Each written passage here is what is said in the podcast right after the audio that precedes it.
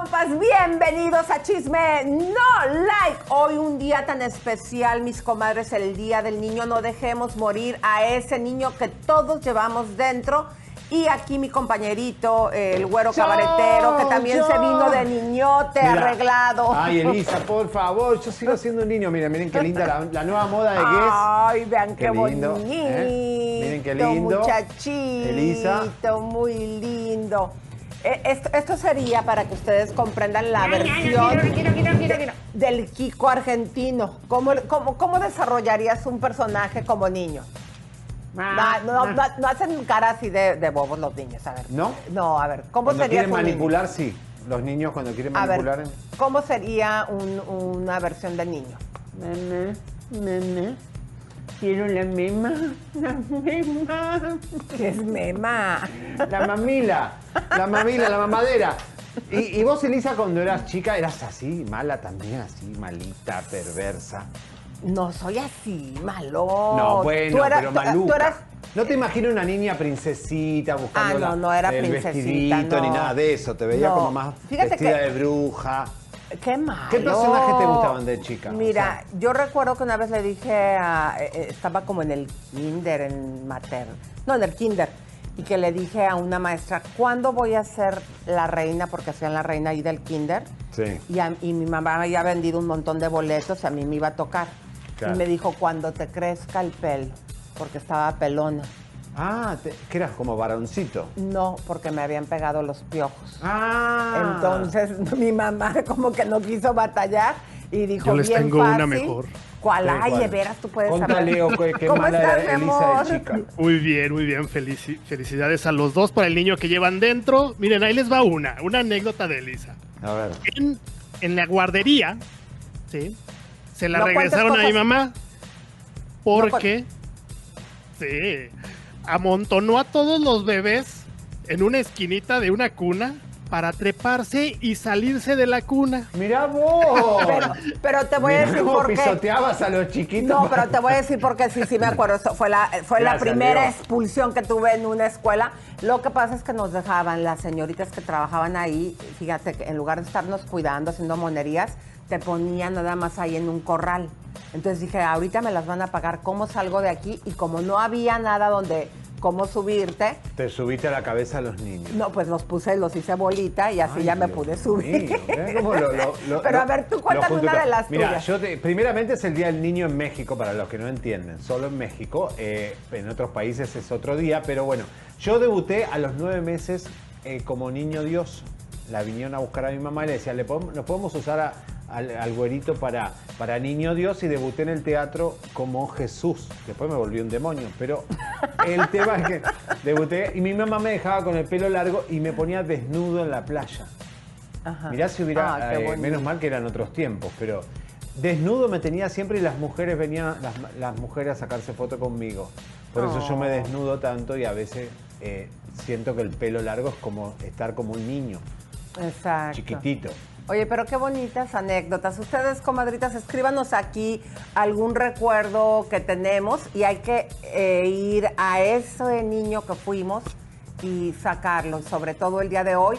Si tú no tienes en tu casa niños, yo ya no tengo niñas chiquitas, pues hay que tener el día de hoy un detalle con un niño. Un niño, ¿no? algo que sé yo. Pero tú por- no tienes niños en tu radar, o sea, no, no, o, o tienes alguna amiga que tenga hijitos. Todas, yo he cuidado los hijos de todas mis amigas, de mi hermana, mis sobrinos, eh, todo. ¿Tienes Sí. un sobrino de cuántos años? Tengo de 30, de, de 20, de 25. No, pero el chiquito, ¿cuántos años tiene? El hijo de tu hermano. No, ya tengo, soy tío abuelo. Ay, bueno, El- ahí los para que hijos de ustedes mis sobrinos. saquen cuentas, No, comadres, pero ahí para Elisa, que le saquen la ahora edad. los jóvenes ¿eh? tienen niños rápido. No tengan niños tan rápido. Aguanten un poco. Hay que ser padre, hay que ser, estar preparado para ser padre y madre.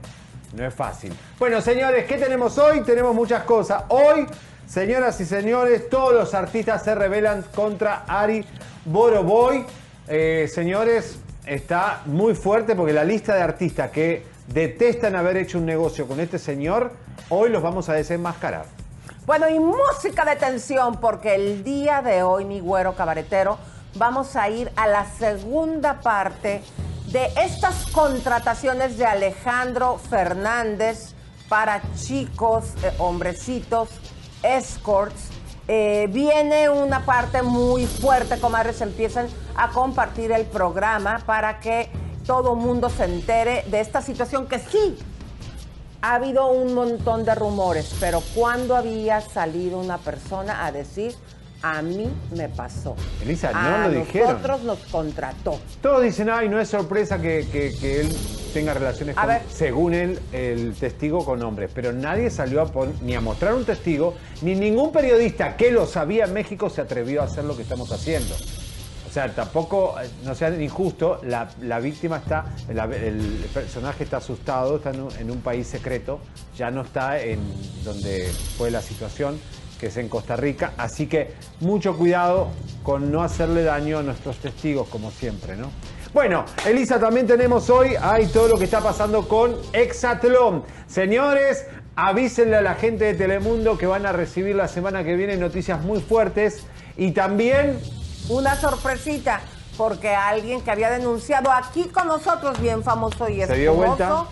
Se le hizo así. Lo compraron, Elisa. Co- Como compraron a dos atletas de los que hablamos aquí, los compraron. Compraron a un protagonista que era fundamental para todas las demandas que le viene a Telemundo por Exatlón. Bueno, pero Lo más compraron. adelante le vamos a decir el nombre y vamos a recordar todo lo que dijo. Y ahora hasta ya nos bloqueó.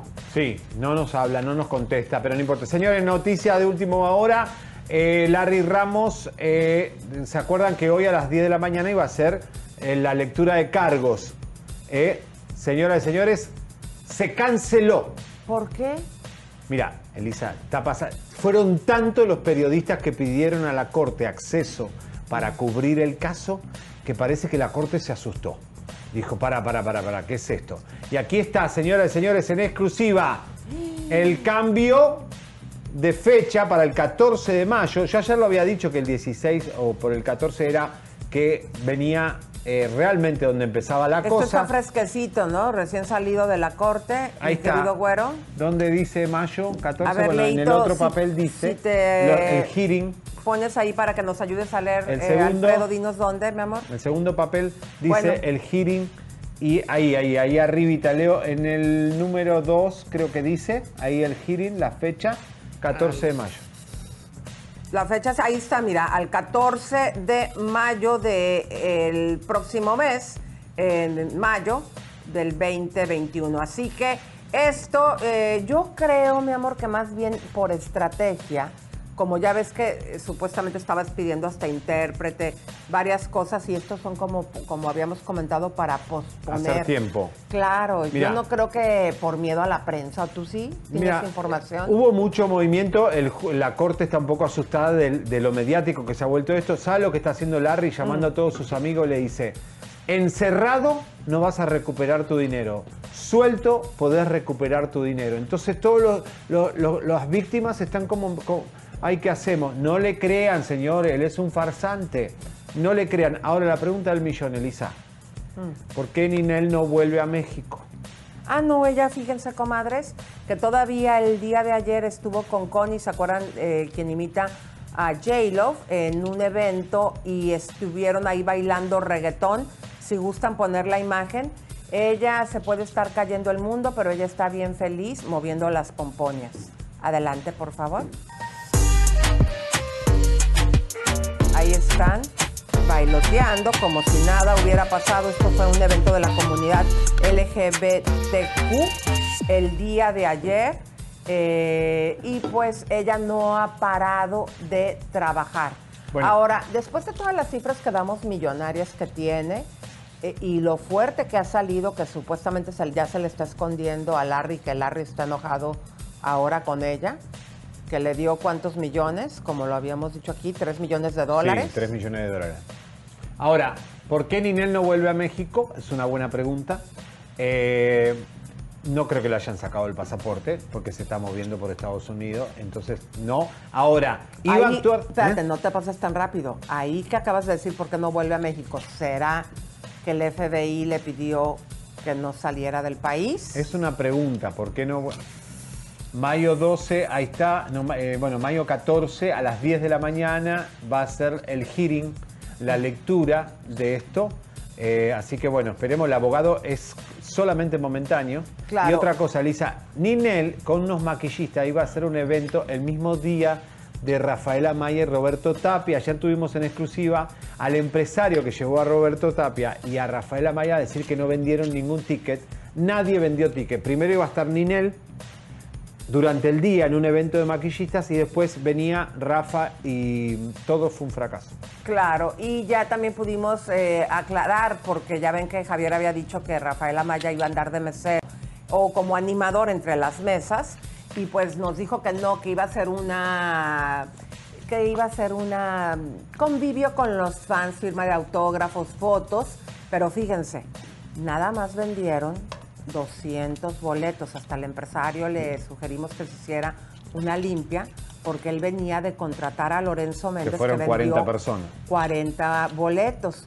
Entonces, todo esto, eh, pues nuestra teoría, eh, aunque la fecha ya nos aclaró que se pospuso y nos los dijo bien claro, sí, porque no había venta de... de- No, de pero ¿qué dijo el empresario? Que él cree que la gente piensa que Rafael, como es tan incumplido con Telemundo, con la novela, con su vida, no va a venir al evento. Pues mira, que eso yo va a más estar bien lo solo Roberto Tapia o que él no va a venir, que van a cancelar y la gente le tiene miedo a poner plata a algo que no está seguro. Pero yo más bien lo sentí así como una justificación esa parte, porque para mí lo real es no venden boletos, porque la gente, o sea, después de todos los escándalos, lo que dijo Julio César, que no ha terminado bien su rehabilitación y que ya esté yéndose a trabajar a lugares como estos, donde hay bebida y todo esto, a la gente pues no le está gustando. No está en su mejor momento, además. Pero imagínate ni Roberto Tapia. Roberto Tapia que tampoco vende, o sea que está, es para preocuparse. Pero bueno, señores, vamos con Sherlyn. Eh, Sherlyn está muy enojada. Si bien nosotros muchas veces hemos dicho quién posiblemente puede ser el padre de su criatura, pero ese es realmente uno de los candidatos número uno. Ayer en Suelta la Sopa sugirieron que podría haber sido Enrique Peña Nieto. Y le salió a la yugular eh, la Sherlyn, que nunca contesta, Ah, porque a nosotros nunca nos, a nosotros no nos desmintió Sherlyn cuando dijimos quién era el padre. A suelta la sopa sí sale a desmentirlo. Queridos todos de Suelta la Sopa, me están llegando ahorita muchos mensajes de que ya le andan buscando otro papá a mi hijo.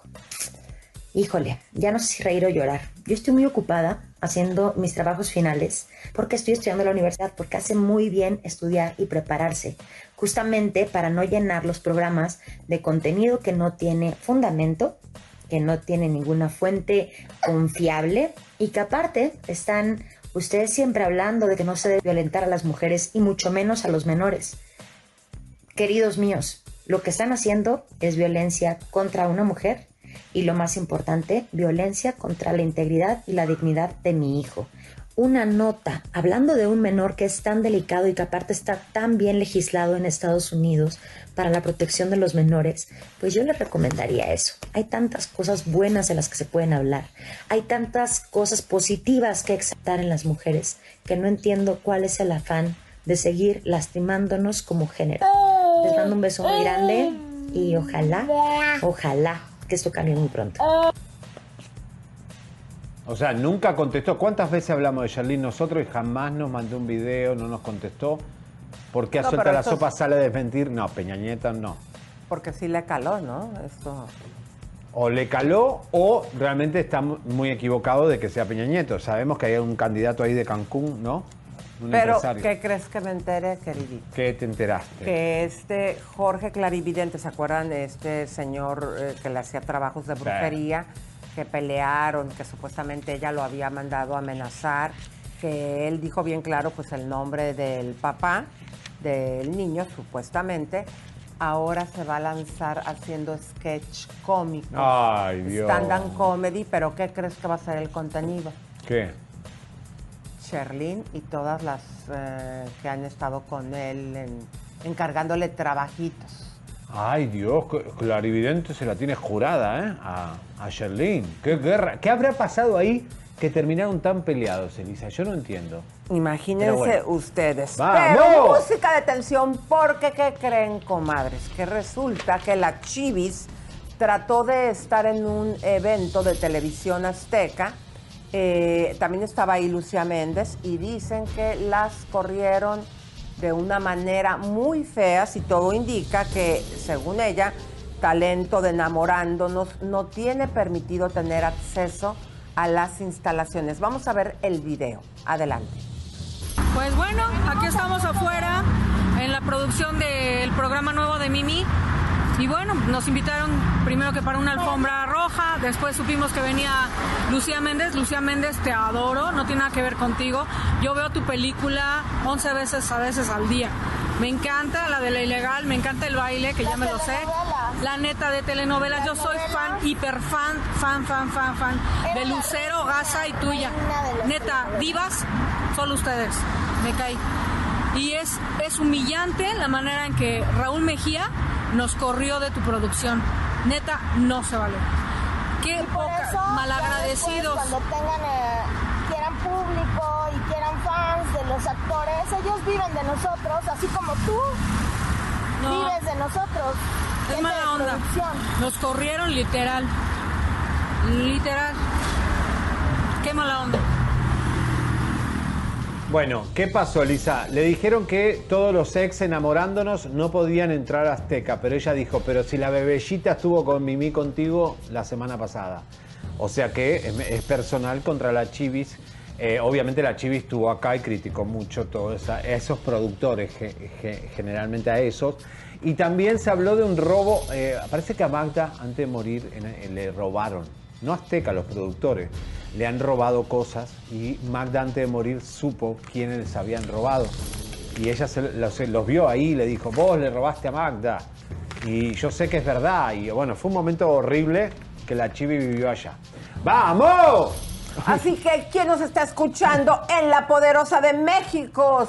1560 AM y también en Radio Mexicana 99.7 FM. Les mandamos un beso. Y un, abrazo. Y la Ranchera de México 98.3 FM y Radio México La Gran X 101.7. Recuerden que vamos a, en Estrella a partir del lunes a las 6 de la tarde en toda la nación, en 5 en Texas. Eh, depende del horario que en la ciudad que estés. 5 centro, mi amor. Cinco o sea que sería eh, a las Dallas, 6 de la Houston. tarde, exactamente. Y para el centro de Estados Unidos estaremos por Estrella TV, Chisme en Vivo, a las 5 de la tarde. ¿Cómo te sientes, mi querido Javi, con este cambio a un horario eh, prime time? Me estoy contento porque, claro, las 6 de la tarde es mucho mejor para lo que son los canales estos, que son eh, el prime time, es lo más fuerte. Vamos a estar pegaditos Angélica Vale, eh, pegaditos a, Cho- a Cha- a Choca- a Chaparro, Chocarro iba a decir. Omar Chaparro. A Omar Chaparro, a, bueno, 100 mexicanos dijeron, a toda la, la programación, tengo talento, mucho talento. Entonces estamos Ah, todos está pegaditos. buenísimo, tengo talento, querido. Sí. Ya ves que hicieron el concurso de puras mujeres. Ave María. Estarán buscando a la nueva Jenny Rivera. Correcto. Pero hay, las chavas están cantando, pero súper padre. Hay competencia es a y las, a bravas, las ¿eh? 8, 7, Ocho, siete. Sí, Sí. 8, 7 centro. Así que nada, estamos contentos, vamos a tener súper exclusiva y muchos invitados sorpresa el lunes, una invitada muy especial. Pero suscríbanse, comadritas, por Vamos, favor. Miren, like. estamos ahí en 435 mil personas aquí en el canal de Chisme No Like. Y aprovechamos también para mandarles un abrazo a toda la gente bella de Facebook que siempre nos está escribiendo, que nos ponen ahí comentarios, que nos ven. Todo nuestro amor y cariño. Y si nos regalan como premio, comadres, para la bomba que viene, un like, se los vamos a agradecer. ¿Qué es lo que vamos a explicar más adelante, mi querido güero? Bueno, señoras y señores, música de tensión. Hoy la segunda parte de lo que es Alejandro Fernández. Quiero decirles que está muy movilizada la industria. Estamos eh, recibiendo mucha presión y lo estamos haciendo con un compromiso con ustedes de seguir con este tema. Nuestro testigo está siendo amenazado, lleva sin dormir con 15 llamadas desconocidas. Él está en un lugar eh, resguardado y protegido, pero algo que le pasa al testigo, que va a hablar hoy la segunda parte, que es muy fuerte. Eh, y volvemos a repetir, Elisa. Eh, Alejandro Fernández con su manager van a Costa Rica. Y ahí en- eh, deciden agarrar una agencia que tiene un catálogo de muchachitos, modelos, para elegirlos y además hacerles un contrato donde se tenían que prestar a tener relaciones, no vamos a decir qué, relaciones, pero no cualquier relaciones, relaciones con sus respectivos fetiches. Bueno, pues entonces eso más adelante, comadritas. Eh, sí, mucho han sido los rumores, pocos han sido los programas como nosotros. eh, aquí en Chisme no like que de frente te lo decimos. Muchos rumores sí habían, pero ¿quién se atrevía a sacarlo y sacar a una persona que participó en esa situación de todo lo que estaba sucediendo? Eh, no lo hacían, ¿por qué? Porque siempre callan a la prensa, nos quedó claro con Lupita cuando... Univisión eh, no quiso sacarlo. Claro, nueve meses tuvieron esa nota, eh, El Gordo y la Flaca y Primer Impacto. Primero murió la reportera, des- eh, desafortunadamente, de una enfermedad. Se quedó ahí su nota y es cuando Lupita viene con nosotros y nos pregunta, ¿ustedes sí se van a atrever? O también me van a decir, como me dijo Univisión, que le iban a pedir permiso a los Fernández para sacar mi verdad, lo que yo viví a los 17 años, No, con- y- supuestamente con eh, Vicente Fernández. Tanto es así que en Sale el Sol esta mañana, eh, después lo vamos a mostrar, eh, se qu- quedaron abiertos los micrófonos, Elisa. Ay, Y- este señor sigue diciendo cosas. Y ese presentador que nos tiene una rachera, odio, envidia, celo, no nos supera. Nos critican, pero nos ven, nos critican, o sea, no, quieren ni mencionarnos, pero en el corte, o sea, fueron a hablar de Alejandro Fernández, de la nietecita, para hacer cortina de humo.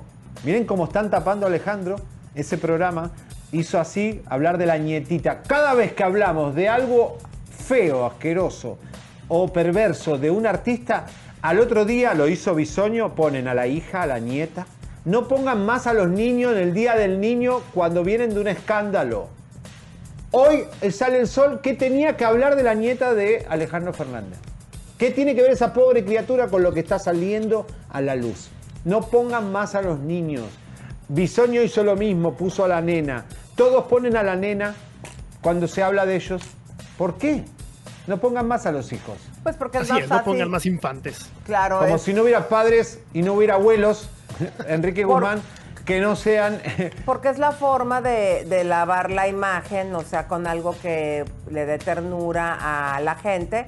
Efectivamente tomaron una, una entrevista que había hecho Alejandro Fernández donde le preguntaron de su nieta. Pero justo hoy la puso. vamos, pues vamos a, ya estamos en el tema, vamos a poner el videíto, creo que tú tienes Ah, ahí en tu teléfono, ¿no? Entonces contemos la situación. Estaba ahí nuestra querida amiga Ana María Alvarado con todo su equipo. Estaban ahí, este, obviamente, eh, hablando. Espera que lo encuentro. Y presentan este, este paquete, dejan el micrófono abierto y No, no, este no. señor dice... Miren, escuchen, escuchen, por favor, que es muy gracioso. ¡Atención! ¡Vamos! Esto que van a escuchar fue en corte comercial.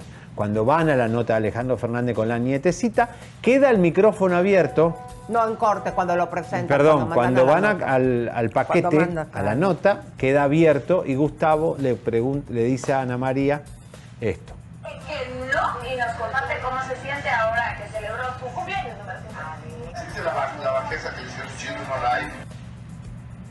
E inmediatamente cambian de, de tema.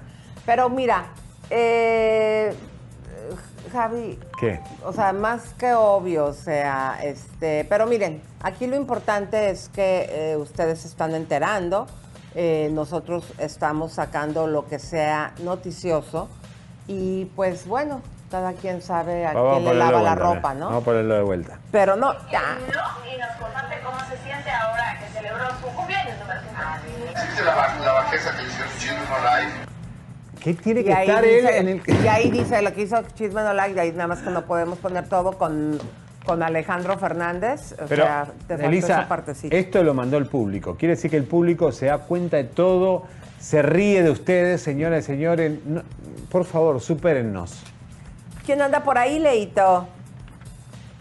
Tenemos unos super chats, muchas gracias, voy a mencionarlos. Empezamos con Gaby Arlington, que como todos los días anda aquí enterándose de los chismes y las cochinadas del potrillo. Dice, besitos mis reyes, me encantan. Muchas gracias Gaby.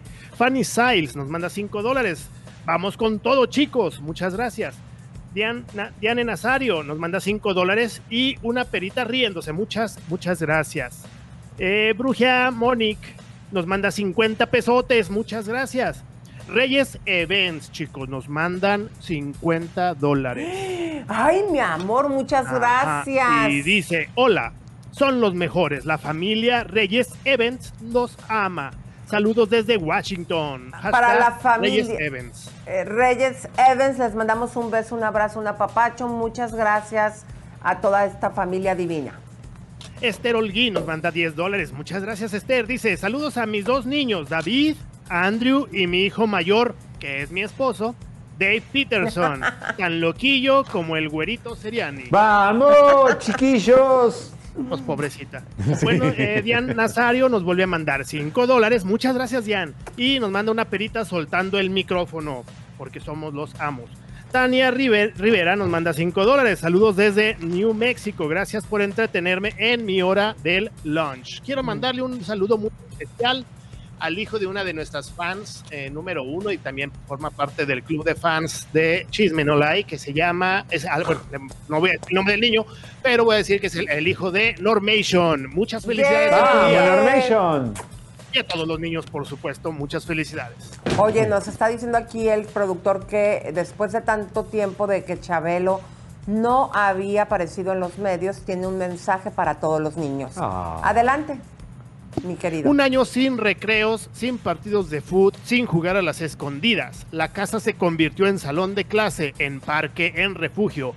Un aplauso a nuestros niños por ser fuertes y enseñarnos cómo es la cosa, adaptarse y seguir.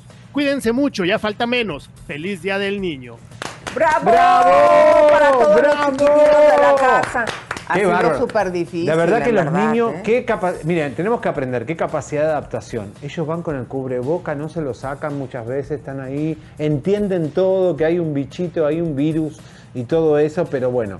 No, eh, y lo difícil de, eh, de estudiar por medio de una pantalla, tanto difícil para los más grandecitos porque es más complicado aprender de esa manera, y como a los chiquitos, imagínate, para mantenerlos sentados. No, Elisa, mira, y en Argentina eh, iban a abrir las escuelas, los niños se habían ilusionado y después el gobierno echó para atrás porque no, no compran la vacuna, no sé qué hacen, es un desastre, eh, la verdad. Pero, y mi sobrinito me dice, tío, tengo tristeza en el cuerpo, que no puedo ir al colegio. Pobre, mira los niños, vida. tristeza en el cuerpo. Imagínate que el niño perciba angustia porque no puede ir a estudiar. Por eso hay que estar muy al pendiente, mis queridas comadres y compadritos que tengan hijos, porque eh, en los niños esto ha afectado y hay un reporte muy, ¿cómo te podría decir? No, muy alarmante de casos de niños que están teniendo dep- depresiones en estas fechas por todo lo de la pandemia. Ha sido muy duro para nosotros. Imagínense para ellos que están siempre a lo que nosotros decimos, a lo que pasa en el mundo, expensos a sin manifestarse, sin ningún tipo de opinión. Está cañón. Está recho. Exacto, así que mucho cuidado y hay que monitorear a nuestros pequeños y darles la ayuda que necesitan. Bueno, vamos señores con la industria del espectáculo porque siguen las manos sucias algunos empresarios.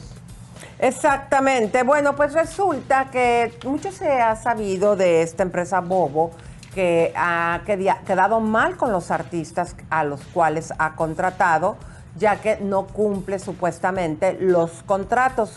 Son muchos los que se han quejado, incluso otros han abierto empresas como sucedió eh, con Cabá para hacer competencia a este tour de los Los 90 90, los 90. que habían ellos preparado. Y pues bueno, hicieron una conferencia de prensa para denunciar los malos manejos de la empresa de Ari Boroboy. Esto fue el grupo Lemon Grass. Adelante. Simplemente queríamos entender cómo funcionaban nuestros contratos e intentar buscar lo mejor para nuestro futuro, que finalmente al ser adultos tendremos que empezar a valer un poco más por nosotros mismos. Pero lamentablemente Bobo desde el principio ellos insistían en que tendríamos que ratificar los contratos anteriores, los que firmaron nuestros padres cuando éramos menores y pues la verdad es que no estuvieron abiertos a escucharnos. Que sí, sobre todo fue, como les decía, muy impresionante que sin que ellos nos dijeran nada, de pronto hubiera un concierto en el que hubiera nuevas personas y nosotros no teníamos idea ni siquiera del concierto, ni mucho menos que habría nuevas personas. Entonces, pues es extraño porque eh, estaba muy limitada y muy detenida la comunicación, como dice Pau, a partir de que nosotros dijimos, buscamos un asesor legal para pues finalmente somos chavos, como dice Emi, no, no, es, son, no son temas que nosotros podamos dominar. Pero pues justo como a todos nos agarró muy en curva todo, o sea, nos enteramos que no estábamos en el grupo gracias a que hubo otro concierto, se anunció que ya no estábamos dentro, pero en realidad seguimos dentro, o sea, es algo muy confuso, entonces pues no nos no había dado tiempo de ponernos a pensar en qué va a pasar en el futuro. Y entonces es simplemente triste que pues que por todos los medios externamente estén avisando ya no están, pero a nosotros nunca nos hayan dicho en privado, oigan, ya no están, pueden hacer lo que quieran. Los jóvenes tenían contratos firmados, tres contratos firmados, con tres diferentes empresas, con Bobo Producciones, y el señor Ari también formaba parte de esos contratos. Sin embargo, sí acudió conmigo y se pidió una rendición de cuentas en forma notarial. La intención es que los jóvenes querían expresar ante la opinión pública lo que en un momento dado los dejaron mal. Bueno, a ver. Imagínate la impresión Sí. que de repente tienes el tour y ya ves que ya te ya hay Pero a otra ver. persona en tu lugar. Elisa, nosotros sabemos mucho de la industria musical. Vamos a hablar claro. La carrera de un cantante es muy corta. Si vos lo agarrás a un chico a los 20 años es una cosa. Es raro que Jenny, siendo tan grande, pudo triunfar, pero la verdad que eh, discrimina a la industria la edad. 5, 2, 3 años, por eso lo de la academia era fatal, estos 5 años de contrato de exclusividad para no hacer nada. Lo mismo estos chicos, ahora hasta que encuentren otro manager, otra, otra, se les van los mejores años. Y Ari Boroboy era, es muy seductor, muy como Duque, como Larry Ramos, que son muy, muy chéveres, muy charming, y tienen que tener cuidado. La belleza a veces no significa éxito. O- Claro. o la cosa carismática, a veces ahí, ahí está el mismo demonio en- escondido. ¿Cómo le pasó a Faye? Faye, Con- con además de que tuvo problemas con Berumen, ¿se acuerda Antonio Berumen? Faye tuvo una carrera desastrosa, mal, mal manejo, y también tuvo problemas con esto, no específico, pero sí hubo mala onda, hubo acusaciones. Con Faye terminó todo mal. No le pagó. No le pagó, no le pagó. Así de fácil. Luego Ah, Pandora. Pandora, ¿eh? Lo que, lo que muchos han dicho es que eh, no los promueven.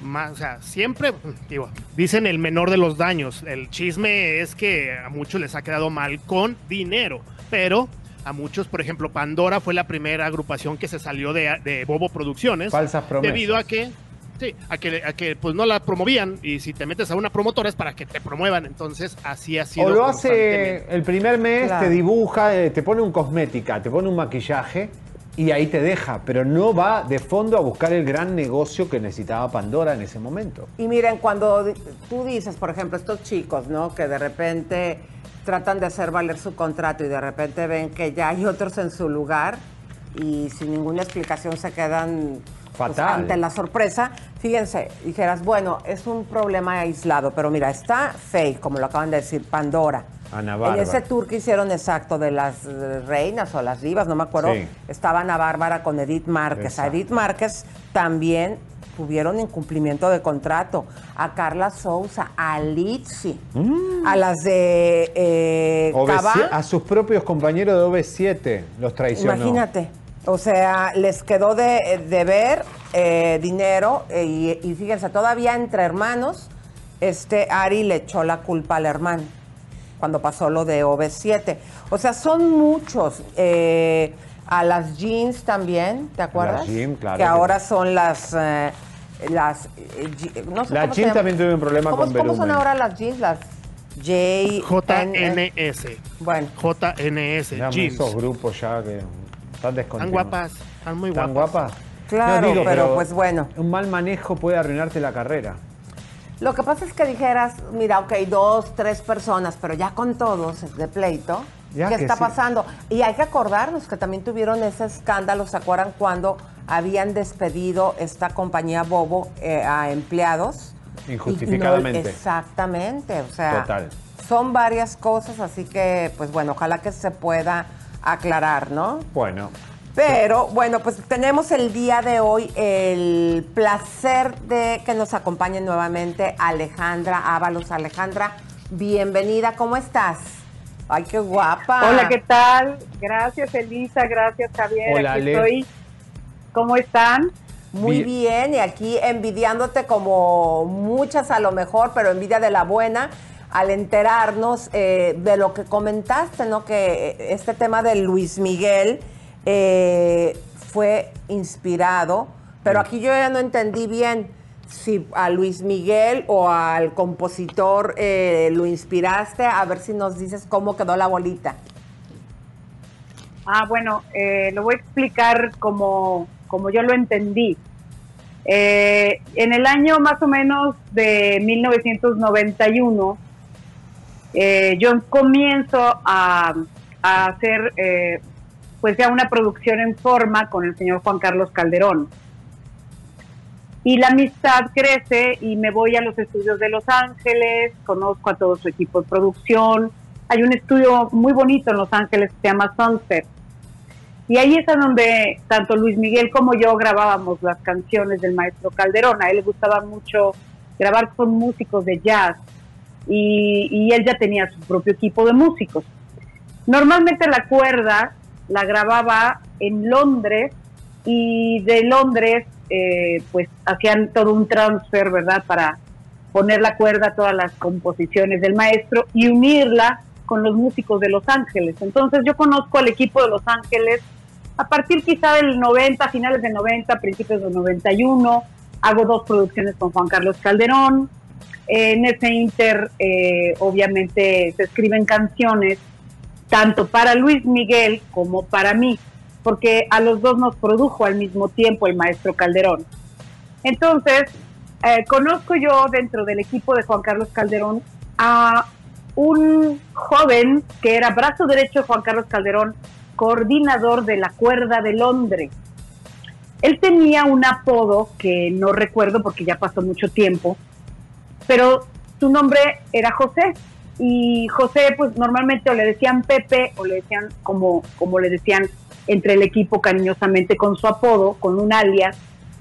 Y entonces lo conozco y platico con él cosas. Él, a él le gustaba mucho el chisme, la picardía, las cosas, era divertido. Eh, y él era el que coordinaba eso, ¿no? Junto con una señora que, que también revisaba la cuerda de Londres. Bueno, cuando, cuando el maestro Calderón fallece en, mil, en 2012, se arma en Los Ángeles un homenaje póstumo al maestro Juan Carlos Calderón, en donde me invitan a participar y de hecho eh, comparto en ese homenaje con María Conchita Alonso. Eh, se invitaron a muchos intérpretes de el maestro Calderón, sin embargo, no todos pudieron volar a Los Ángeles a que se hiciera este homenaje póstumo, pero es justo ahí en donde muchos colaboradores del maestro Calderón se dan cita para poder platicar acerca del maestro. Viene la esposa del maestro de España, viene su hija. Eh, vaya, se hace una hermandad. eh, yo canté algunas canciones al piano, justamente del maestro Calderón, de las que él hizo para mí. Y en ese convivio, eh, homenaje, vuelvo a ver a Pepe. Y Pepe me dice, ay, Pillina, ¿no? Platicando de cosas y anécdotas de la vida, de la producción, de las obras del maestro y demás. Me dice, Pillina, esa canción de Tengo todo excepto a ti, este, qué bárbara lo que ocasionaste, ¿eh? Entonces yo me quedo impactada porque yo no sabía nada de esto. Y en el 2012 me da esa noticia y me dice, hay otra canción también que el maestro Calderón te compuso a ti, que se llama Me Amarás. Pero esa canción ya no la quiso grabar Luis Miguel y el maestro Calderón se la dio a Ricky Martin. Me amarás. Ajá. Y entonces yo me quedo como por dentro con una sensación de, wow, no sabía. Eh, qué bueno que eso suceda, que en algún momento el maestro Calderón era muy buen psicólogo y analizaba eh, por qué momento emocional estaban pasando sus artistas. De hecho, si tú tenías alguna confidencia con él, él te componía toda una canción al respecto de esa Ajá. vivencia. Y eso es lo que yo viví.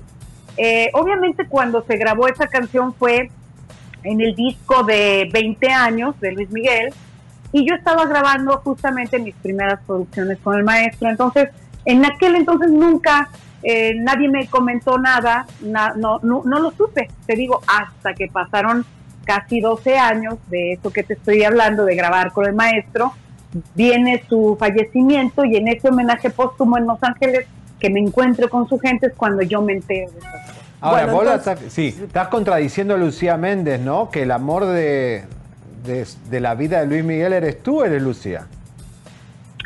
Yo, yo nunca he dicho que contradigo a Lucía porque ella sabe su historia con, con Luis Miguel y yo lo único que pienso es que a lo mejor Luis Miguel le dijo a muchas mujeres eres el amor de mi vida. Ay, Dios. Yo no puedo contradecir esto, ¿no? Claro. Pero a mí lo que me consta, porque te voy a decir una cosa, hay un disco, justamente el que yo hice, segundo disco que yo hice con el maestro Juan Carlos Calderón, se llama Amor sin dueño.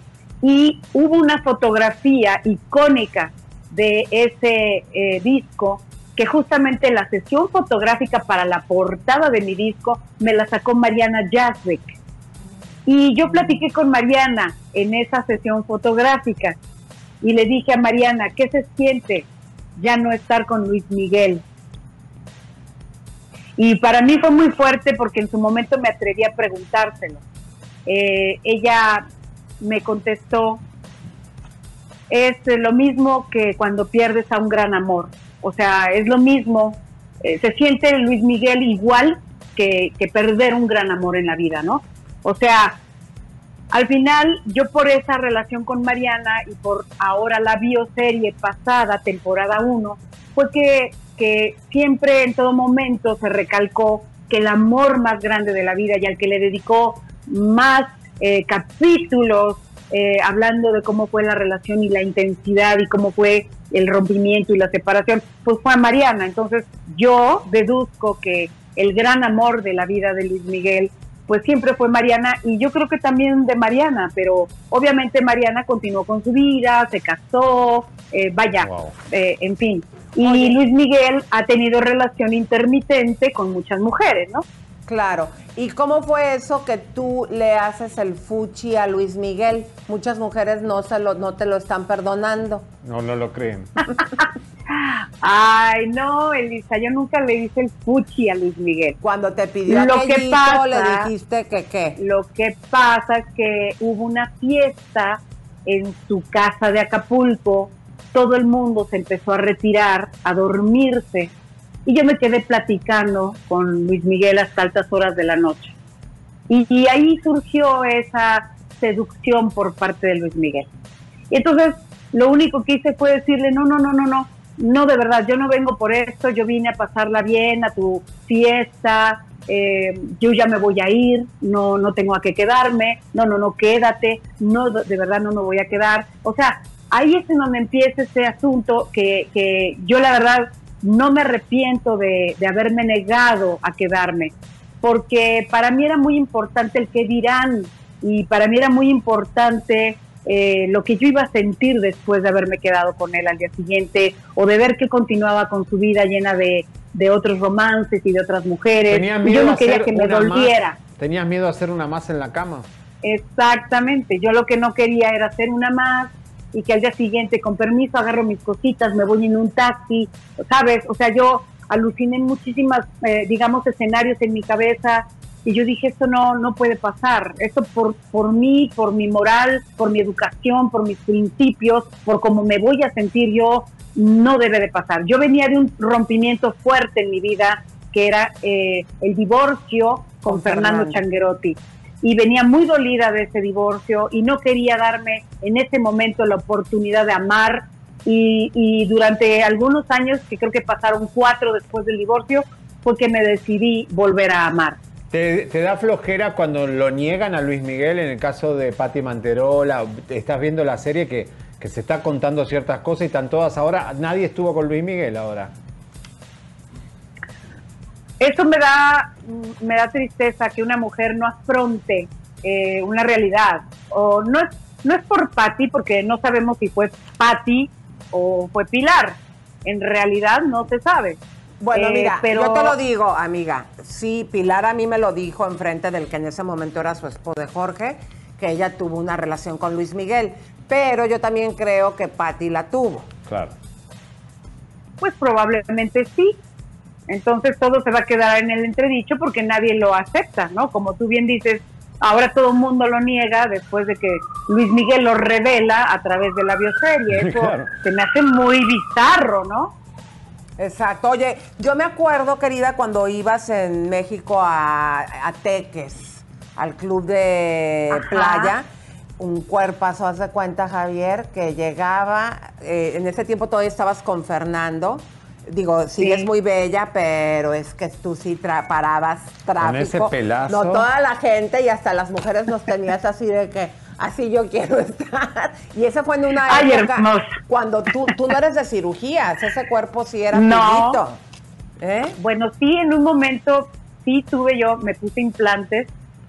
Eh, duré 25 años con los implantes en los senos y duré 25 años con los implantes en los senos, pero eh, después me los quité, ya no los soporté, no, no me gustaron.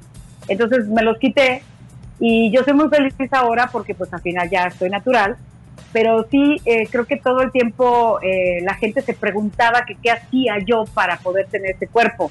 La verdad es que siempre me cuidé muchísimo en mi alimentación, reduje lo mínimo los carbohidratos, eh, prácticamente vivía una dieta cetósica eh, constante y por eso, por esa causa quizá, y aparte el ejercicio que yo hacía del baile, me ayudaron muchísimo a mantener siempre ese cuerpo. ¿Sos descendiente de, perdón, de María Félix? Ah, sí. A ver, cuéntanos ese Perdón, no escuché la pregunta ¿Sos bien. descendiente de María Félix? No, Ah. yo trabajé con su hijo, con Enrique Álvarez Félix, en una telenovela que se llamó Tal como Somos, que produjo Julisa, Ok. Pero- este, pero de los escritores. El, Ah, tú dime. el sueño que tuviste que se te apareció María Félix. Cuéntanos, cuéntanos. Bueno, es que fue un sueño como tal y yo lo recuerdo muy claro al respecto de, de lo que ella me decía. Como yo viví, te digo, muy cercanamente la relación con Enrique y también con la brazo derecho asistente y después manager que se convirtió Fanny Schatz en paz descanse, que también manejó mi carrera. Entonces yo vivía a través de ellos, mm, mm, tenía mucha información de María, mucha información de la vida de Enrique, mucha información de cómo María se cuidaba a través de su secretaria Fanny Schatz.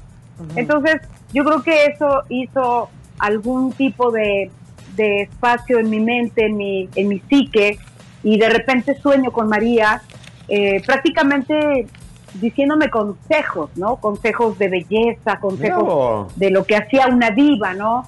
Entonces, eh, yo me acuerdo, por ejemplo, que Fanny Schatz me contaba que María Félix se pintaba las cejas pelo por pelo, o sea, Dios. sacaba la punta y se pintaba un pelo, sacaba punta en el lápiz y se pintaba otro pelo, así. No. Entonces, diario se acababa muchos lápices en formarse la ceja porque ella se rasuraba las cejas, por ejemplo, ¿no?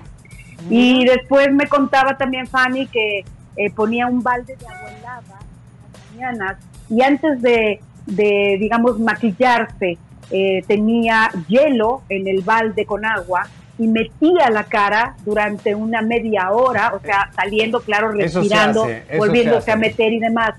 Y que eso le dejaba un cutis eh, precioso, sin poros abiertos para la filmación. Que era, vaya, ella me contó un- una serie de cosas que yo la verdad, eh, pues le agradecí que me contara, pero en mi sueño justamente pues yo veo a una María de 40 años, ¿verdad? Este, hermosa en su plenitud, este, diciéndome consejos para ser una gran diva, ¿no? Siempre Wow. llega puntual, siempre llega perfumada, la primera impresión es más importante, este, A, eh, a ver, eh, comadre. cosas así, ¿no? Y, comadre, no te vayas a enojar. ¿eh? Y no te aconsejó que te andes tú siendo la diva que también eres, que cantas increíble, ahorita vamos a hablar de tu disco, no te aconsejó que no te metieras en cohetes, por ejemplo, con el, el hijo de no reconocido de José José y todo eso. Claro que no. Es Una- un sueño muy particular con María. Con todavía ni existía, yo creo ni, ni había nacido Manuel José. Oye, eh, para terminar este tema, para hablar de tu disco, eh, ¿reconoces a Anel como heredera universal? Yo ya no hablo de esa señora. No hablo de ella, ni de su familia, ni de sus hijos, ni de sus nietos, ni de sus sobrinos, ni de nada que tenga que ver con la familia Sosa Noreña. Ya lo había dicho yo en una rueda de prensa. bien, no me bien. vuelvo a meter. No Bueno, te sí, metas, no, y no te haces metas. bien, porque yo decía, mira Alejandra, eh, talentosa, guapísima, Bueno, tiene una pero voz increíble y ahí anda en el cohete ahí con este señor. Ale. A ver, cuéntanos por favor qué es lo que estamos preparando. ¿Qué hay de nuevo? Uy, un chorro de cosas. Miren, eh, en principio eh, eh, tengo ya por salir el disco Muy Mexicana, que es una producción de 10 temas inéditos del productor y autor Armando Gómez Mera. El día 24 de este mes de mayo que viene, yo hago esta presentación a los medios de comunicación y lo celebro con un streaming live y eh, digamos también presencial aquí en la Ciudad de México, en donde vamos a regalar esta transmisión y vamos a dejar que la gente entre gratuitamente al recinto donde me voy a presentar, que es la Catedral de la Música de México, un lugar nuevo en la colonia Roma, que es muy grande y ahí es a donde lo vamos a presentar. Y vamos a tener la oportunidad también de estrenar una película que acabo de terminar que se llama El Ascenso en el mes de noviembre. Es una película que produjo y dirigió Valentín Trujillo Jr. con Rigo Chávez, que es también el coproductor.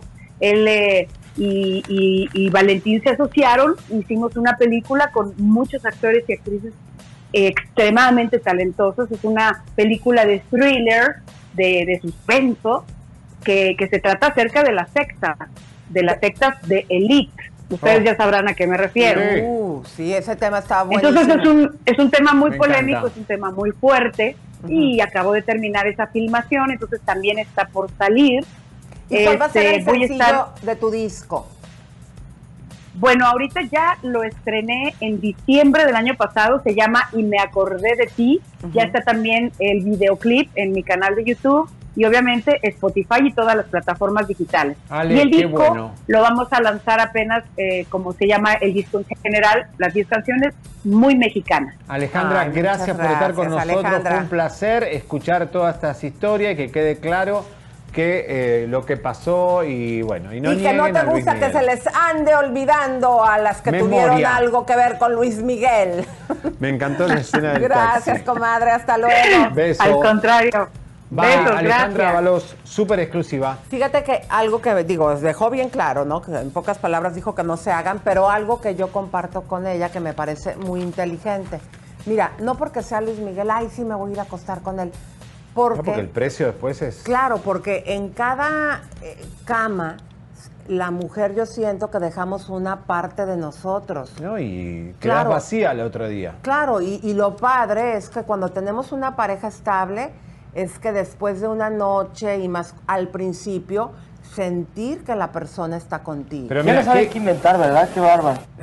Lo que ¿Quién le- demostró, eh, o sea, lo que ¿quién dijo demostró, como él no ¿Quién la llamó, no la llamó al otro día, no la llamó, quiere decir que solo quería un calentazón. Porque si un tipo le interesás, te perdona que no te acuestes la primera noche, pero te llama al otro día y te invita a comer y te invita al cine. O sea, evidentemente Luis Miguel lo que quería era sacar su calentura y ya. Claro, que yo sepa, pero- no. Pero a él, pero a las mujeres, ¿sí o no, comadres? A ver quién piensa, o, o yo ya pienso muy de, de antaño, pero yo siento que dejas una energía y eso te va, no sé, desquebrajando No, por dentro. No sé, no sé qué Bueno. piensan ustedes. Escríbanoslo, por favor, por aquí. Y Luis Miguel, ya deja de estarte metiendo en nuestra conversación. Bueno, bueno. Eh, preparen por favor el Twitter que mandé hace un ratito al chat porque está eh, esto está fuerte. Elisa acaba de llegar. De hecho, nos los mandó este Maripili para saber si esto es verdad. Adelante, Leito. Dice, MLB suspende a Roberto Alomar, exjugador boricua, miembro del Salón de la Fama, de cualquier vínculo con la, la organización, tras encontrar mérito en una denuncia de conducta inapropiada que se le hizo por un incidente de 2014. Señores, estamos hablando del ex eh, marido de Maripili, por el cual ella... El que le pegó, el de aquí de Los Ángeles. No, no, no, no, no. Eh, eh, Alomar era un pelotero que después se descubrió que tenía una enfermedad de esas que no...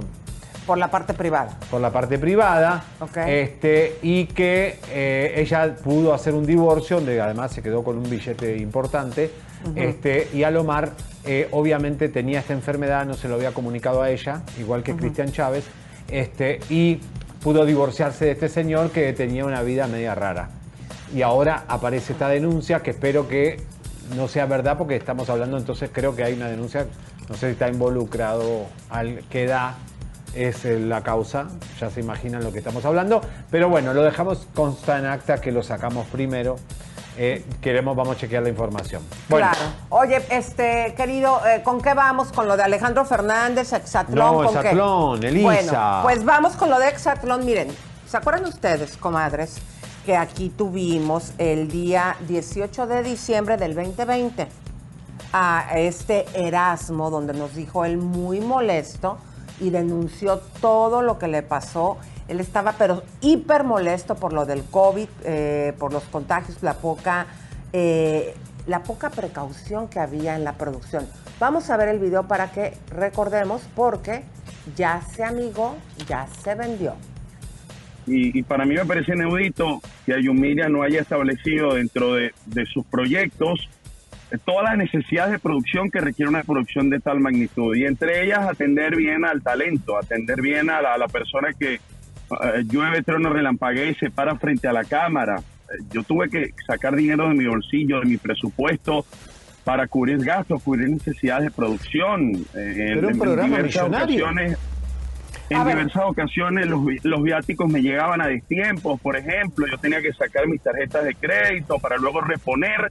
Eh, la producción dice, vamos a hacer la prueba PCR para garantizar que, que estés inmune, para garantizar que no estés infectado y puedas volver a la producción. Eh, Pasaron tres días yo en la clínica, no daban con un con un estatus, eh, los ejecutivos de Telemundo estaban informados a través de los ejecutivos de Ayun Media de que sí me habían hecho la prueba, cosa que era falsa. Cuando me se comunica conmigo mi jefe de Telemundo, yo le digo, es mentira, a mí no me han hecho ninguna prueba. Telemundo al 20 programa cambios. al programa más exitoso con mayor rating le tenía para cuatro temporadas, como dijo, 200 capítulos, le dieron en total unas 20 prendas, 20 cambios.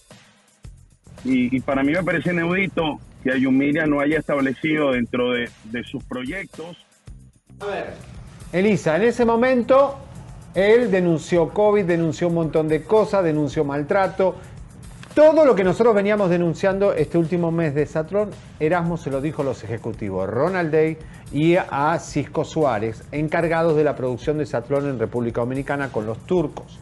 Ahora, esto es fuerte porque, primeramente, vamos a aclarar, hace cinco días que Satlón no graba por culpa del COVID. El Sí, me cortan el audio. Saba, el número uno de los turcos que es socio de Telemundo, llegó de Turquía y aparente y alegadamente habría contagiado a todos. Y vamos a mostrar un video donde no hay eh, ninguna protección, o sea, realmente O sea, que sigue pasando. Sigue pasando. Acá vemos gente de los turcos en República Dominicana con la antorcha esta de Satlón, con los props, con las cosas que se usan para el reality, sin cubreboca, eh, sin protección, llevan cinco días sin grabar por esta situación. Ahora la pregunta del millón.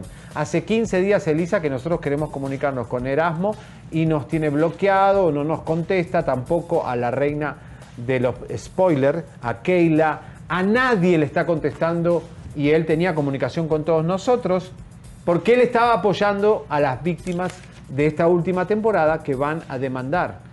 Pero a- a todo Telemundo. indica, música de tensión, que todos tenemos un precio y pareciera que ya le llegaron al suyo, mi querido güero. ¿Por qué? Porque Erasmo, para un juicio, si algún atleta demanda a Telemundo, Erasmo es la pieza fundamental. ¿Por qué? Yo tengo mucha experiencia en esto. El juez te va a decir, señores de Telemundo, ¿ustedes sabían lo que estaba pasando en República Dominicana? Y los ejecutivos de Telemundo tienen que decir, sí, el señor Erasmo hace dos años nos dijo todo lo que estaba pasando. Entonces es fundamental tener a Erasmo de este lado para todas las demandas que se van a venir de los atletas. Entonces, hay fuertes rumores de que Erasmo Proenza volvería a Telemundo, no para Esatlón, sino para que Telemundo lo tenga bajo su cobija para las demandas que vienen de las atletas, incluida Olimpia Villalobos, por eh, situaciones horribles con respecto a los productores de Cisco Suárez. Uno es Vladimir Jiménez, que fue una, una- una molestia verbal, pero Coco, otro de los personajes, no solo fue verbal, sino también físico, y ahí la demanda es imperdonable. Pero vamos a escuchar a Erasmo cómo quería él apoyar a todos los que iban a demandar o incentivaba a que demanden a, a, Denise, que fue la chica que supuestamente le encontraron sustancias, y al otro Br- Bralter, Frank Bralter, que también supuestamente Telemundo ya todos los compró, que van a estar en la próxima temporada, por eso todos se callaron la boca, nadie quiso hablar, están todos comprados, menos Olimpia Villalobos, que eh, va a seguir adelante con su causa porque está muy molesta que la hayan eh, hecho lo que le hicieron a una mujer atleta que no quiere entrar en ninguna situación de Más que trabajar, más, que, trabajar. Bueno, vamos ahora sí al audio. Adelante. Ahora me gustaría saber qué van a hacer Denise y la mamá con esta situación. Y si van a quedarse calladas. Diles de mi parte, si quieren, que yo acabo de hablar con la abogada y ya me voy a unir a la demanda. Alfredo. Bueno, me están diciendo que aparte de este audio, me dice que hay otro más, mi querido güero. ¡Vamos! Adelante. Mira, una cosa importante, Elisa. Si, ¿Por qué Telemundo le conviene tener Erasmo? Es por las demandas. Y es porque tal vez Erasmo lo pueden utilizar y manipular las cosas que él dijo, ya se desdice.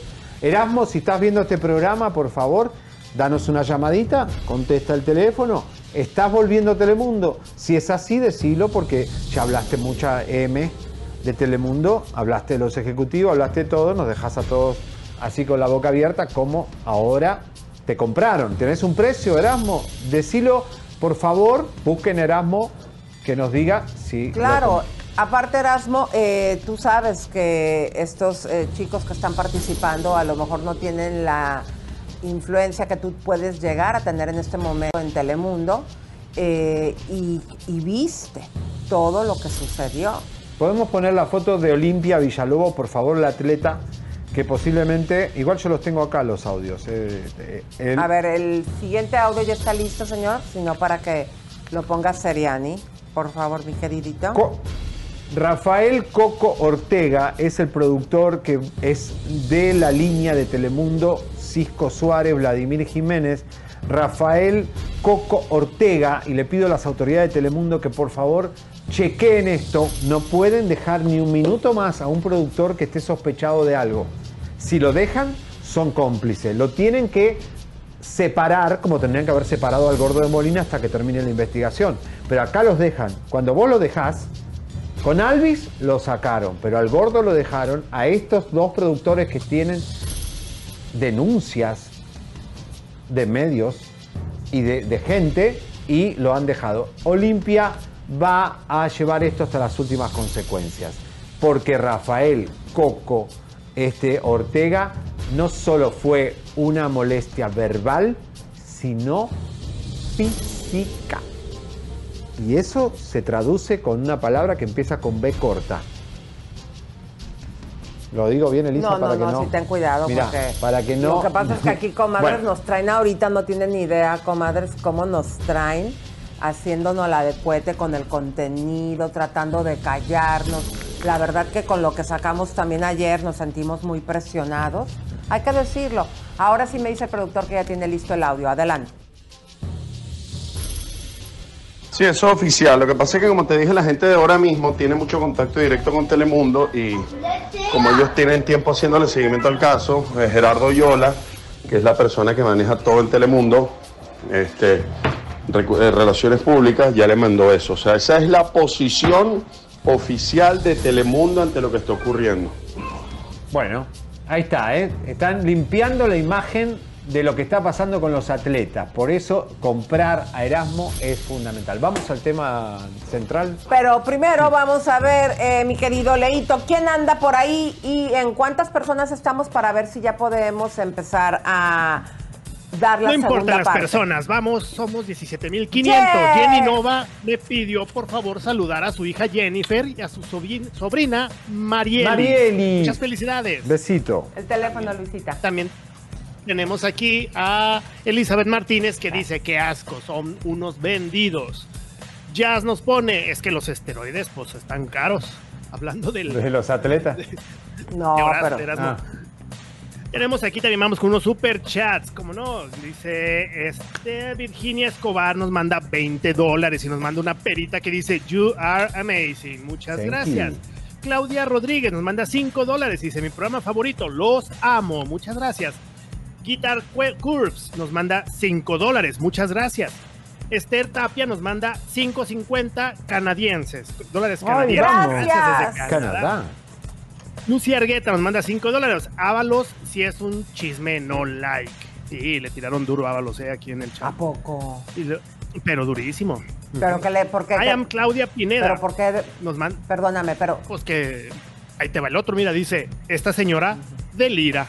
O sea, gastó 5 dólares para decirnos que esta señora delira. O sea, la creen mentirosa, la creen. Sí.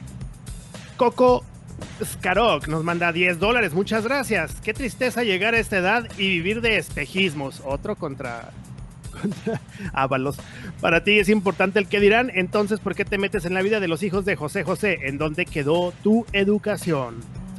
Lilian Vázquez, Velázquez, perdón, nos manda 5 dólares y dice, excelente equipo de trabajo. Muchas, muchas gracias. Gracias. Vamos con lo fuerte. Vamos con lo bueno, fuerte. pues música de tensión, eh, por favor, mi querido Leito, porque en este momento, pues vamos a recordar qué fue lo que presentamos el día de ayer.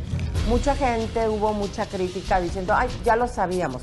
Sí lo sabían, como ha sido hasta, hasta el día de ayer, rumores, decían por aquí, por allá, que una botella, que un hámster, que fue en el norte de México, que fue en Guadalajara, una persona por ahí escribió... Hay enfermeros que hablaron, ¿eh? Exacto, enfermeros de ese hospital que le hablaron. atendieron en un hospital de Guadalajara porque supuestamente había llegado con algo atorado, una botella. Pero eh, nosotros somos el único programa eh, que hemos tenido la valentía de sacar a este testigo que nos cuenta esta historia.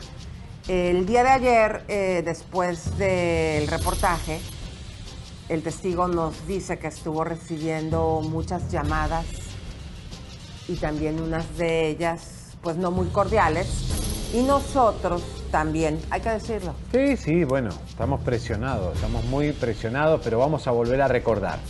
Esto es, Alejandro Fernández se va a Costa Rica con su manager, que en ese momento era Carlos Robles, creo, si no me equivoco. Gente de su equipo de trabajo. Gente de su equipo de trabajo, Torres. Carlos Torres, perdón, tiene ganas de tener relaciones, pide a una agencia modelos, hombres, mira las fotos, elige por catálogo y a los que eligió les hace firmar un contrato de confidencialidad, obviamente, y también de que en realidad van a tener actividades de esas que látigo, cuero, cosas, objetos eh, fuertes, gatúbelos, Batman, imagínense, góticos. ¿eh? Uno no quiso porque dijo, yo no hago este tipo de fetiches. Los otros dos aceptaron el fetiche. Que lo grave no es que sean hombres, lo grave es que en el fetiche hubo algo grave. Bueno, y eh, vamos a dar una recordadita eh, que fue lo que presentamos ayer y después viene la segunda parte. Adelante. Bueno, el día de hoy tenemos una entrevista, le quiero dar la bienvenida, que nos eh, regala esta entrevista por algunos rumores que todos ya habíamos escuchado. El supuesto Un servicio de escort que contrataría Alejandro Fernández. ¿Cómo descubrís esto? ¿Cómo te enterás de esta situación donde por catálogo el cantante Alejandro Fernández habría contratado al servicio de muchachos para todo inició cuando, eh, digamos, por medio de fotografía, lo que no sabíamos, las personas que estaban en esta agencia de modelaje se prestaba para este tipo de cosas, para promocionar a chicos, a chicos muy guapos, a chicos pues, muy jóvenes. Yo fui una de las primeras personas que un representante del señor antes mencionado, Alejandro Fernández, contactó eh, para que yo pudiera hacer el servicio como escort, hacer el servicio como escort. Todo esto fue a través de nuestro manager dentro de la agencia y luego comenzaron a llegar eh, los correos donde nosotros teníamos que platicar con el representante de este señor para ver si nosotros estábamos dispuestos a ofrecer este tipo de servicios. La persona con la cual este, recibí los correos de información que tenía por nombre Carlos de la Torre. Te eligen a ti junto con dos amigos tuyos todo lo que pasó porque ellos, este, como te dije anteriormente, después que me contactaron, yo tuve comunicación con mis compañeros y me contaron absolutamente todo. Inclusive existe una fotografía, fotografía que no está en mis manos, fotografía que vi, pero todavía no, no la tengo en mi poder. Eh, ok, este eh, servicio que realizaron, es el supuesto servicio de estos dos amigos tuyos, eh, fue única y exclusivamente con Alejandro Fernández. Fernández. Ok, el servicio se prestó solamente al, señor Alejandro, pero cuando me quisieron hacer la entrevista, porque esta persona vino a Costa Rica, este periodista, quería información, porque a él ya le habían pasado información sobre esto. Me dijo, publiquemos estas fotos para que tú digas que tú estuviste en México, que tú estuviste con Alejandro Fernández, que tú firmaste el contrato, que estuviste presente. ¿Quién expedía el contrato? Obviamente, me imagino que no fue el artista a nombre de qué compañía salía el contrato. El contrato tiene el sello de la Academia de Modelaje, donde yo estaba junto con una sociedad y tenía la firma, tenía dos firmas. A la parte debajo de esas dos firmas nosotros íbamos a firmar la firma de un abogado que, la, que validaba el contrato para cualquier eh, problema, si esto llegara a dar a la luz, ese abogado, digamos, iba, iba a ser el respaldo de ese contrato. El engaño fue porque este, ellos lo llevaron engañados a la ciudad de México. Lo llevaron engañados a la ciudad de México. Claro, a ver, porque después que pasa lo de Costa Rica, Después lo llevan a México para que después de un concierto Alejandro los utilice en el hotel. Y finalmente, en la segunda oportunidad que quiere estos chicos, no los utiliza y los dejan una semana en el DF a los chicos, que de hecho uno se mudó para ahí y el otro se volvió. Pero en realidad los volvía a llamar el equipo de Alejandro para que le hagan otra vez el servicio al señor Alejandro después de un concierto, obviamente después en su cosa, en su locura, no los quiso utilizar según el testigo.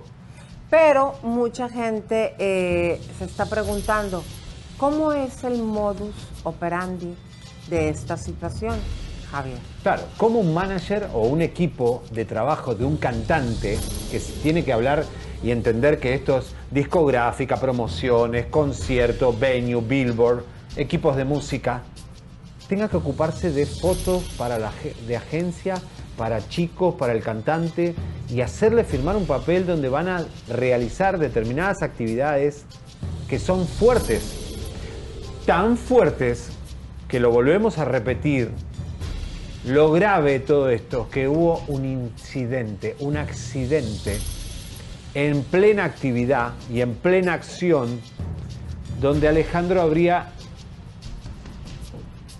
de alguna forma Elisa habría lastimado a uno de los modelos. Eso es lo grave. No lo podemos tirar todo de golpe porque es tan grave.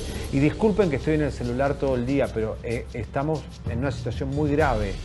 El testigo está muy asustado, sigue recibiendo llamadas. Y nosotros estamos desde ayer recibiendo presiones. Estamos hablando de, los de dónde, ¿verdad? Señores.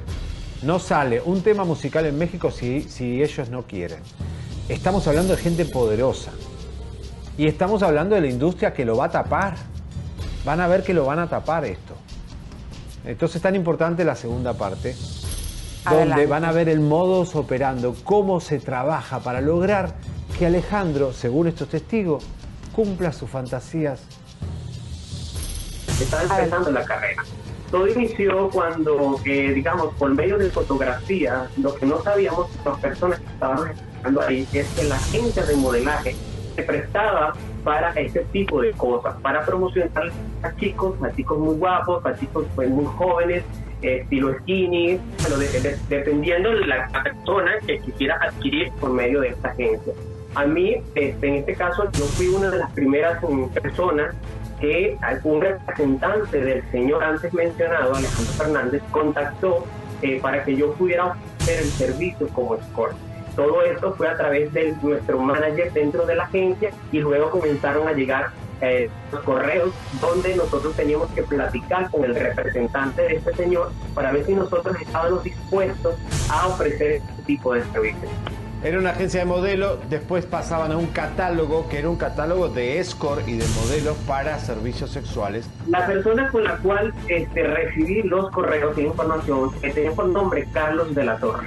Manager por 26 años de Alejandro Fernández. Cuando leí el contrato, el contrato decía específicamente que se trataba sobre servicios sexuales de acompañamiento, pero lo que me llamó mucho la atención de lo que ocurrió dentro de esa habitación, inclusive existe una fotografía, resulta que había una regalía.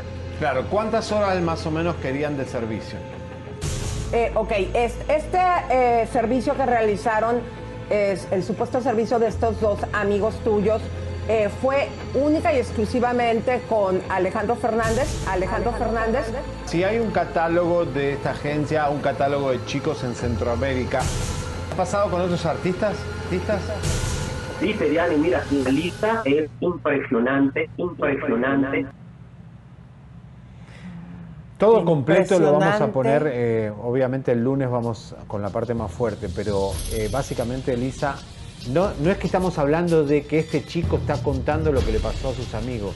A este chico es el primero que contacta este, Carlos Torres porque era del look que le gustaba a Alejandro Fernández. O sea, este chico que está hablando aquí, Supuestamente, ¿no? supuestamente es el que más le gustaba y es el que le está pidiendo por favor al primero que contacta y le dice, ¿estás dispuesto a hacer esto con el Señor? ¿Estás dispuesto a hacer esa actividad que es un poco dolorosa? Ok, él dijo que no, él le puso un límite, los otros amiguitos aceptaron el reto de ese sacrificio físico para satisfacer fantasías. Imagínense lo que le estamos diciendo, porque es tan duro y tan crudo y tan grave lo que pasó después que eso es lo grave, eh, está muy fuerte. Ahora, ¿cómo un, ma- un manager, un- eh, Carlos Torre, manda un email diciendo, o sea, ¿qué es eso? Bueno, pues este nuevamente lo volvemos a decir, comadres. Eh, Alejandro, tienes aquí un espacio para tu derecho de réplica. Eh, el día lunes viene más fuerte y comadres no se les olvide compartir. Compártanlo, por favor, compártanlo, señores. Vamos, a, dependemos de ustedes y estén atentos que esta noticia eh, tiene asustado a la industria. Adelante, Leito, ¿quién anda por ahí? ¿Qué dice la gente? Pues la gente está, pues, está asustada con todo esto. O sea, dice, bueno, hay muchos comentarios que no puedo mencionar por el, porque sí están fuertes. Sí, y dice, dice, por ejemplo, María Cáceres dice, qué lindo vestido, Elisa. Ay, gracias. Ya dice Angelo Sebach, yo optaría por chicos europeos, no centroamericanos, jaja. No, Ay, no, ¿qué te pasa si los, latinos, bueno, ¿Qué pero para este tipo de Dice, servicios es- no. Vente, mi güero. A ver. Enrique Díaz Fajardo dice, es impresionante la botella que le pusieron al potrillo por el cucufato. Bueno. Leo. Para. Chabelita 2000 dice, está enfermo, degenerado. Eh, hay, hay muchos comentarios con respecto a qué opinará eh, Vicente Fernández. Ya ves que pues él no es muy eh, tolerante con, con- con- con los, con los homosexuales. O sea, él les tiene asco a los homosexuales. Bueno, ahora, Elisa, hay una situación que la gente empezó a escribirnos cosas. Una es que hay muchos enfermeros que sí vivieron la situación esa del Hospital del Norte de México. La otra es, ¿por qué se peleó Luis Miguel con Alejandro Fernández eh, con ese contrato que al final lo demandaron al potrillo? Luis No, Miguel. Luis, el, el potrillo demandó, demandó a Luis Miguel. Luis Miguel habla, ¿qué pasó? ¿Por qué te sacó de onda Alejandro Fernández? ¿Por qué? No, Hasta aquí. Bueno, comadritas, no se olviden que este domingo van a estar las bombas de la semana con lo más Soy un candente. niño, Lisa. Y no se olviden, comadritas, Adiós, de suscribirse. Te digo. Se parece a Leo, ¿no? Mira. Ay, sí. Adiós, cuate. En las orejitas. ¿Qué me vas a regalar? Porque yo soy tu Te metí niño. la mano en la bolsa, cuate. Ay, ¿Eh? cuate, esa no, cuate. ¿Eh? Te voy a regalar, ¿Eh? este... ¿Qué te, ¿Qué te regalaré, mi amor? No sé, ojo lo que vas a regalar. ¿Me puedo bajar los pantalones, Lisa? No, gracias. Como cuando No, no, era no, chiquitito, me- mi mamá me tenía desnudo, yo me quiero desnudar. No, gracias. Sí, sí, no, no. ¡No! Oye, Gracias, tenemos- nos vamos con Ninel. Ninel Conde y Fredo, señores, y eh, Connie, porque ella está en San... ¿Dónde está? En que- Texas. ¿Dó- ¿Dónde Vela, está? ve- velo, en Texas. Más gente que está posteando a Ninel. ¿Dónde está Ninel, señores? ¿Alguien sabe? Nosotros sí. Bueno, nos vamos. Nos vamos. Bye, Nos vemos en gracias, Estrella. comadritas. A las 4, acuérdense, el último día que estamos a las 4 en Estrella, porque a partir de lunes a las 6 de la tarde en Estrella TV, Chisme en Vivo. ¡Gracias! Mamá, mamá. Suscríbete, compártete, campanita tan tan. Suscríbete, compártete, campanita tan tan. Suscríbete.